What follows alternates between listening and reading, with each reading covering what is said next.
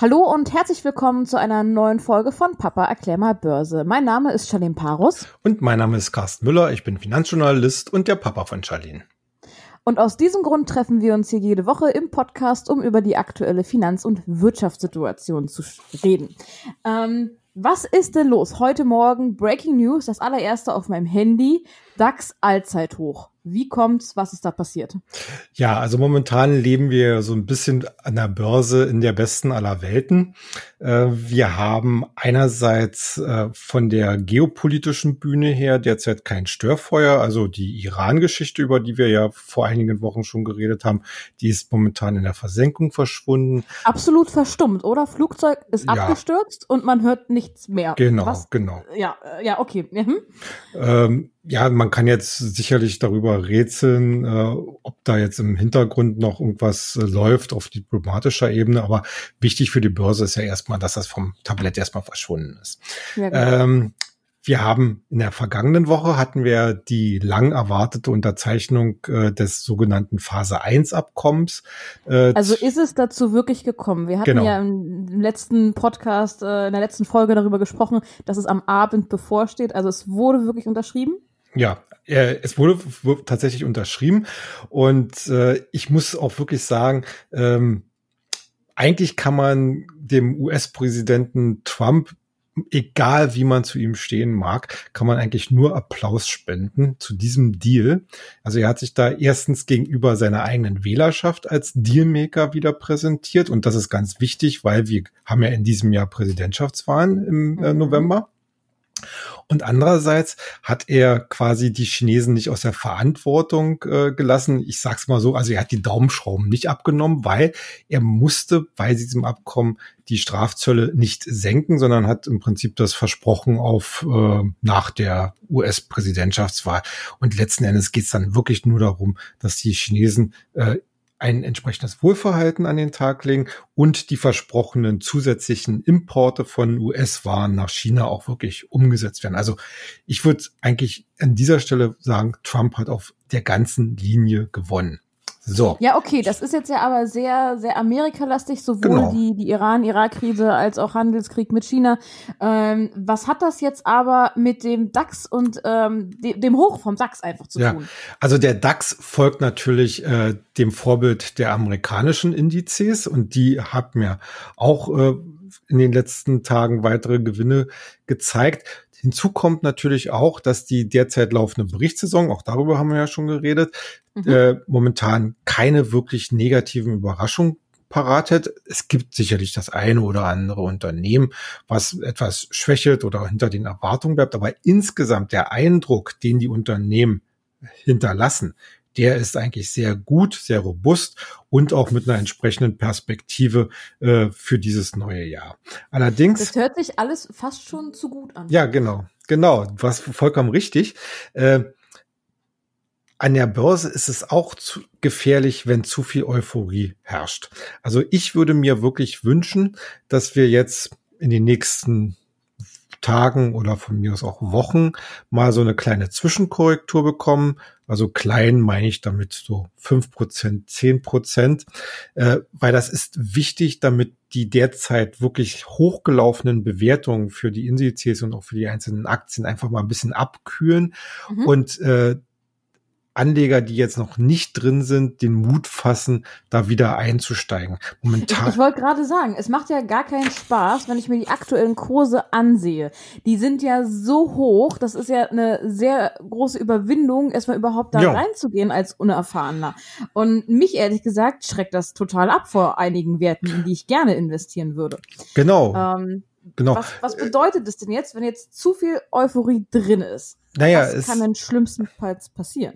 Naja, normalerweise ist es halt äh, wirklich so, wenn zu viel Euphorie dabei ist, äh, dann braucht es manchmal nur einen wirklich relativ kleinen Anlass, dass die Leute plötzlich überdenken, ah, das ist alles schon zu gut gelaufen und jetzt ist das wohl mal äh, Zeit, auch ein bisschen Gewinne äh, wegzunehmen. Äh, und das kann sich dann oftmals verselbstständigen. Und das ist eigentlich das Gefährliche, weil niemand natürlich sagen kann, äh, wie weit äh, steigen denn die Leute aus. Also äh, es ist immer eine Balance am Markt zwischen, zwischen einer guten Stimmung, die es ja bedarf, damit die Kurse steigen. Aber wie gesagt, wenn zu äh, viel Euphorie drin ist, dann ist das auch wieder gefährlich, weil viele Leute, so wie du das auch gerade äh, gesagt hast, äh, die wollen dann gar nicht mehr einsteigen und dann fehlen die sogenannten Anstoßkäufe und das heißt, dass sich solch eine Rallye dann totlaufen könnte. Also mhm. Sprich, da kommt einfach nicht mehr neue Nachfrage in den Markt und dann könnten die Kurse ganz abrupt äh, plötzlich wieder fallen. Also in der Hinsicht muss ich sagen, äh, man kann es feiern, dass der DAX ein neues Allzeithoch hatte. Das ist auch ganz wichtig, um einfach auch zu zeigen, dass äh, hier insgesamt der Trend sehr stabil ist, aber es ist immer wichtig, dass zwischendurch auch mal ausgeatmet wird. Also wir hatten ja. Denkst du, dass der jetzt noch mal weiter steigen wird oder also dass es jetzt nur mal so ein spontaner Ausschlag war und dass er morgen wieder zurückfällt? Was denkst du?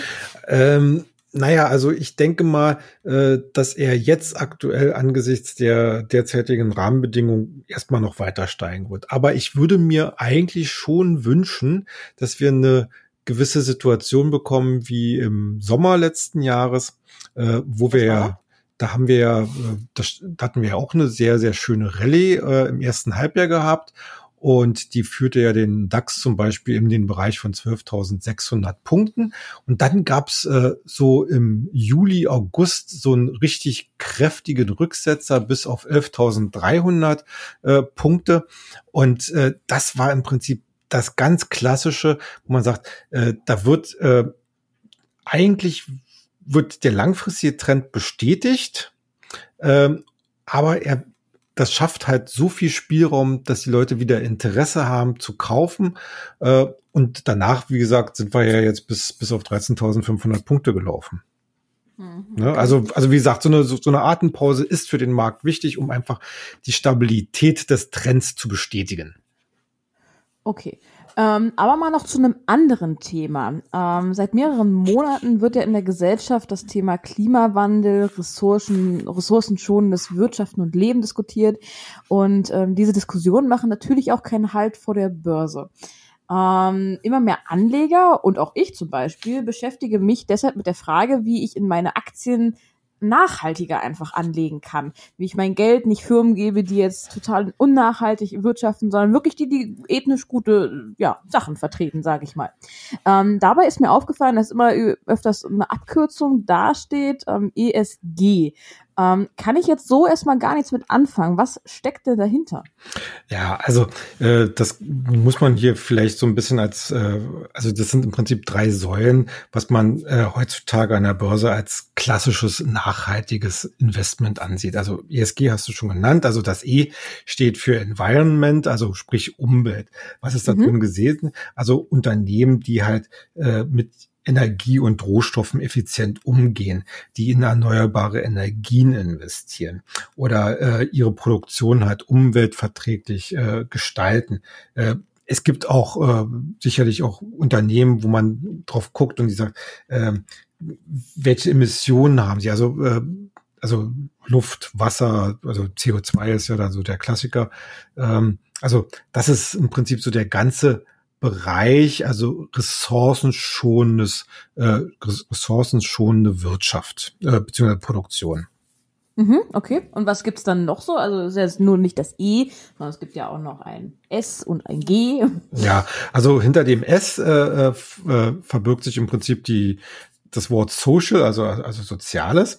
Das mhm, heißt okay. letzt, das, heißt letzten Endes als Unternehmen sollte ich darauf achten, dass halt die Arbeitssicherheit gewährleistet ist, dass die Gesundheit meiner Mitarbeiter gewährleistet ist. Okay, also äh, jetzt gar nicht in einem sozialen Sektor wie ähm, Krankenpflege, Altenpflege, nein, sondern wirklich wie das nein. Unternehmen seinen Mitarbeitern gegenüber. Genau, wie, okay. wie man wie man sich den Mitarbeitern gegenüber verhält, dass man dass man denen halt, äh, dass man die halt fair bezahlt, dass man denen äh, gute Arbeitsbedingungen schafft, vielleicht auch Zusatzleistungen wie äh, kostenlose Gesundheitsvorsorge etc. pp. Ähm, du hast schon gesagt, also das G, das steht dann für Governance. Ähm, ja, ganz grob übersetzt, Aufsichtsstrukturen. Was heißt das? Also, äh, dass das Unternehmen sich gegenüber dem Kapitalmarkt äh, eben sehr transparent zeigt. Also dass, äh, dass man hier nicht Geheimniskrämer ist, ja. Dass man Was heißt das? Also ist ein Unternehmen schon Transparenz, wenn es einen Bericht nach außen erstattet oder wird da schon noch mehr verlangt? Eigentlich wird da schon mehr verlangt. Also es geht nicht nur um die gesetzlich vorgeschriebene Transparenz, also sprich, dass ich, dass ich halt äh, alle halbe Jahr oder alle Jahre einen Geschäftsbericht vorlege, sondern natürlich erwarten Anleger, die nach nachhaltigen äh, Investments eben nach diesem ESG-Modell suchen, dass sie halt relativ regelmäßig über die Fortschritte äh, solcher Unternehmen unterrichtet werden, dass gesagt mhm. wird, wenn, wenn halt in, in den Aufsichtsgremien oder in den Vorstandsgremien Veränderungen äh, passieren, nicht, dass man dauernd hinterherlaufen muss und was ist denn da, was ist denn da, sondern dass das Unternehmen von sich aus an den Markt kommt und sagt, also bei uns ist das und das und das passiert.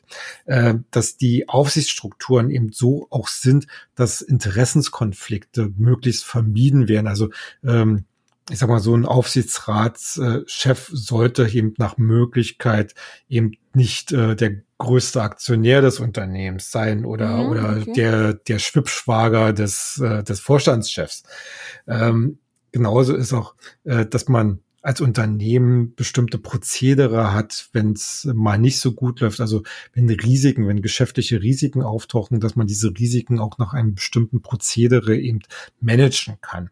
Äh, genau und selbstverständlich keine Korruption. Das ist äh, auch so ein Argument, was natürlich äh, ein ganz großes Ausschlagskriterium ist. Wäre, wäre das denn zum Beispiel auch der Fall, dass ähm, wenn zum Beispiel die Geschäftsführung ähm, für, ähm, ja, ich sag mal, äh, umweltschonendes Handeln wirbt, sage ich mal, ähm, privat aber den dicksten SUV fährt und schön rausdieselt, wäre sowas vielleicht auch ein Beispiel, dass so die Unternehmenshandlung mit der Handlung der Geschäftsführung oder Aufsichtsrätin ähm, widersprüchlich ist oder sieht man da eher noch drüber hinweg? Also da würde ich sagen, da sieht man doch schon noch drüber hm. hinweg. Hm. Also es äh, man muss, man muss wirklich so ein bisschen unterscheiden. Äh, und das ist wirklich so eine ganz, ganz klassische äh, Trennlinie, die ich auch ziehen möchte. Wir reden ja, wie gesagt, über nachhaltige Anlagen äh, nach diesen ESG-Kriterien, die ich gerade genannt habe. Natürlich gibt es auch Anleger, die darüber hinausgehen wollen, die auch sehr moralische oder ethische Komponenten hineinbringen wollen. Mhm, äh, genau. Ich sage, ich sag mal so ein ganz klassisches Fall, äh, ein ganz klassisches Beispiel. Äh, ein Stahlunternehmen, ja. Ein Stahlunternehmen kann sich nach den ESG-Kriterien wunderbar um seine Mitarbeiter kümmern. Sie können Pläne haben, möglichst wenig Strom zu verbrauchen, möglichst wenig Rohstoffe, möglichst wenig die Umwelt zu belasten. Äh, sie können unwahrscheinlich transparent gegenüber seinen Aktionären und der Gesellschaft sein, dann würde dieses Stahlwerk natürlich den ESG-Kriterien entsprechen. Wer aber nach ethischen, ökologischen oder anderen Aspekten seine Anlage organisieren will, der wird wahrscheinlich nie ein Stahlwerk in sein Depot ja. nehmen. Also, also da, also da muss man schon, schon unterscheiden. Es gibt immer äh, Abstufungen und äh, es geht letzten Endes, äh, haben sich eben, ich sag mal so, die Analysten, Investoren eben auf einen gewissen Katalog geeinigt an Kriterien, die man an solche nachhaltigen Unternehmen stellt. Mhm. Äh, die werden dann halt abgehakt, aber das, was dann wirklich in die Ethikschiene geht oder in die Moralschiene, äh, das kann sowas nicht abdecken. Ähm, okay, jetzt wissen wir zumindestens, was ESG schon mal heißt und dass es da verschiedene Klassifizierungen gibt.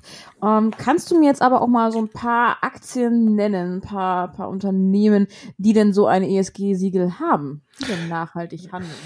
Ja, also das ist äh, sicherlich, äh, also ich kann es auf jeden Fall nennen. Äh, ihr werdet euch äh, auch da draußen dann wundern, was für Namen ich da plötzlich äh, in den Raum werfe, denn es ist natürlich so, dass diese ESG-Kriterien ähm, wie ich ja schon dargestellt habe, relativ breit gestreut sind und ähm, wie ich das Beispiel Stahlwerk auch äh, angesprochen habe, also da sind viele Unternehmen dabei, die diese Kriterien durchaus erfüllen können. Und äh, wir haben äh, am, ich sag mal so, am, an den globalen Kapitalmärkten haben wir äh, ähm, gewisse Auswahlindizes, die bekanntesten, weil sehr global, sind die sogenannten MSCI-Indizes.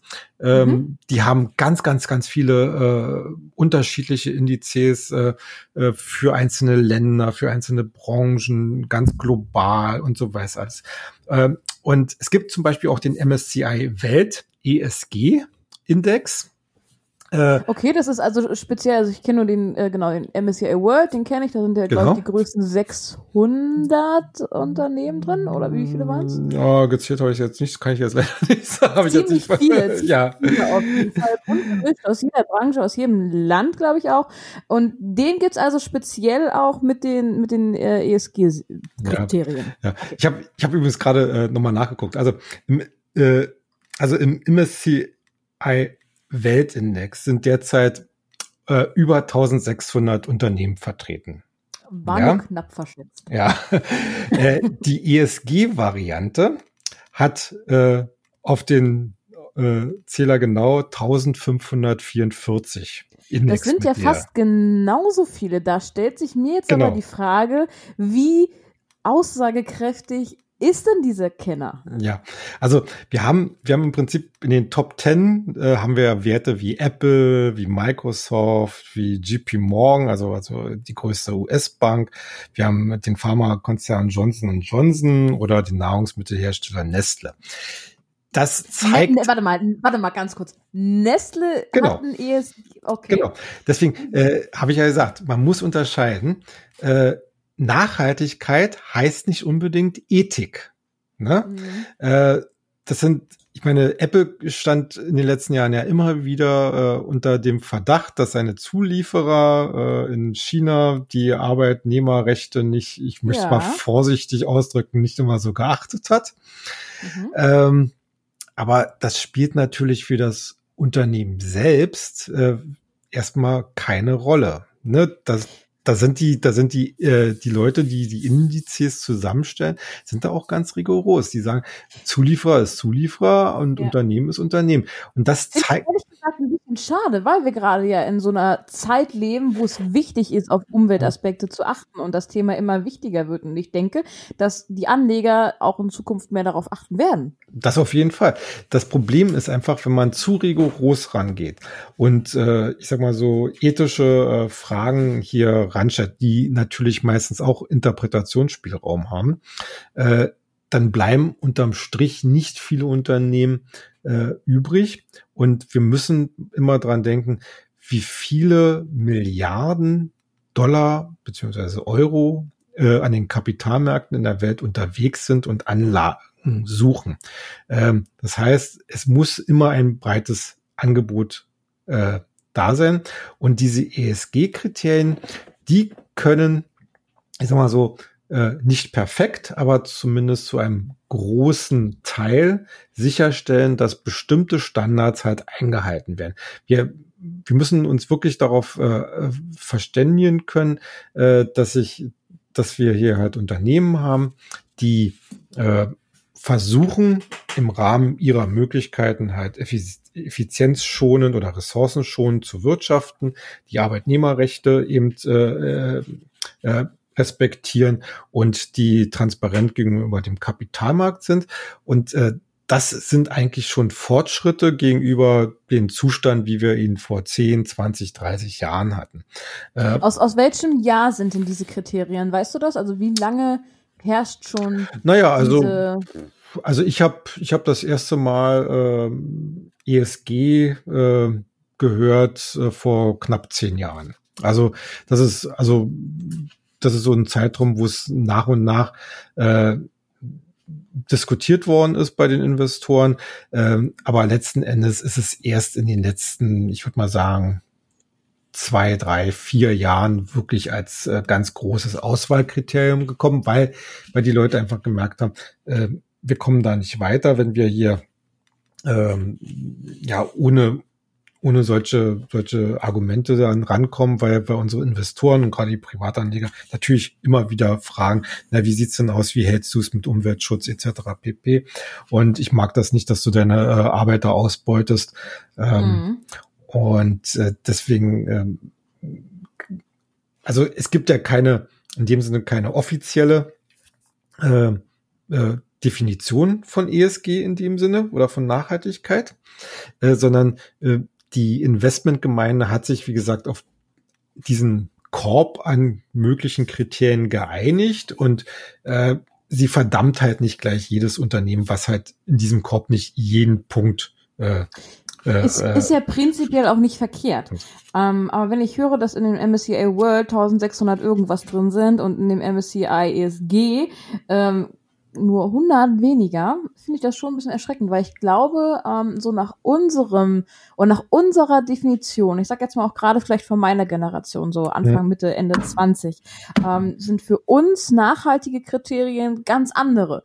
Und ich denke, dass es wirklich in Zukunft immer mehr eine Rolle spielen wird, wo wir, also mit meiner Generation meine ich dann wirklich, unser Geld hingibt. Klar, natürlich wollen auch wir unser Geld vervielfachen und sowas alles, aber ich finde es schade, dass, zumindest aus meiner Sicht kommt es mir so rüber, dass ähm, ein, ein nachhaltiges Wirtschaften nicht wirklich mit Profit übereinstimmen kann. Das ja. ist so, so die Meinung, die ich mir jetzt daraus gezogen habe. Ja, äh, die, die, äh, da bist du sicherlich auch nicht allein. Ähm, es ist halt wirklich äh, immer die Frage, ähm, ist man relativ monothematisch in, in, Gespräch, äh, in dem Bereich Ökologie unterwegs. Wie gesagt, da würde ich jetzt dann auch dazu tendieren, dass ich sage, also wenn man unter ökologischen Gesichtspunkten äh, herangeht, äh, dann müsst, dann, dann hat man wahrscheinlich immer nur, naja, äh, weltweit gesehen vielleicht ein paar hundert äh, Werte, die man dann in die engere Wahl äh, nehmen. Ich meine, wir haben ja selbst bei äh, Solarherstellern äh, oder Solarzellenherstellern oder Windkraftherstellern oder Turbinenherstellern ähm, gewisse Fragestellungen, was, was die Nachhaltigkeit und was die Ökologie angeht. Ähm, es ist, es ist halt wirklich der Versuch eines, ja, ich würde mal sagen, doch sehr erzkonservativen äh, Marktes, äh, sich den neuen Trends anzupassen. Und ich gehe eigentlich davon aus, dass diese ESG-Thematik jetzt erstmal noch nicht äh, quasi in Stein gemeißelt ist, sondern sich unter dem Eindruck der äh, jetzigen äh, gesellschaftlichen Entwicklung äh, noch äh, weiter schärfen wird. Also ich denke mal schon, dass auch gerade die ökologische Komponente hier in den nächsten Jahren deutlich mehr Gewicht bekommen wird, äh, wie dann die großen Index, äh, Herrsch äh, Indexanbieter wie MSCI darauf reagieren, das muss man natürlich abwarten. Ne? Hm, ja. Ja, du hast es richtig zusammengefasst. Ähm, sollten wir auf jeden Fall beobachten. Ich finde das Thema Nachhaltigkeit und Umwelt äh, Anlage, ähm, Investments, was auch immer, ähm, finde ich auf jeden Fall spannend. Sollten wir weiterhin auf dem Schirm haben und das mal beobachten. Ähm, ja, ansonsten würde ich die Folge für heute dann beenden. Ja. Ich freue mich oder wir freuen uns jederzeit auf Feedback von euch auf unseren Social Media Kanälen, auf Instagram und auf Twitter findet ihr uns unter Papa Aktiema Börse. Dann wünschen wir euch eine schöne Woche und bis zum nächsten Mal. Ja. Macht's gut. Tschüss. Tschüss.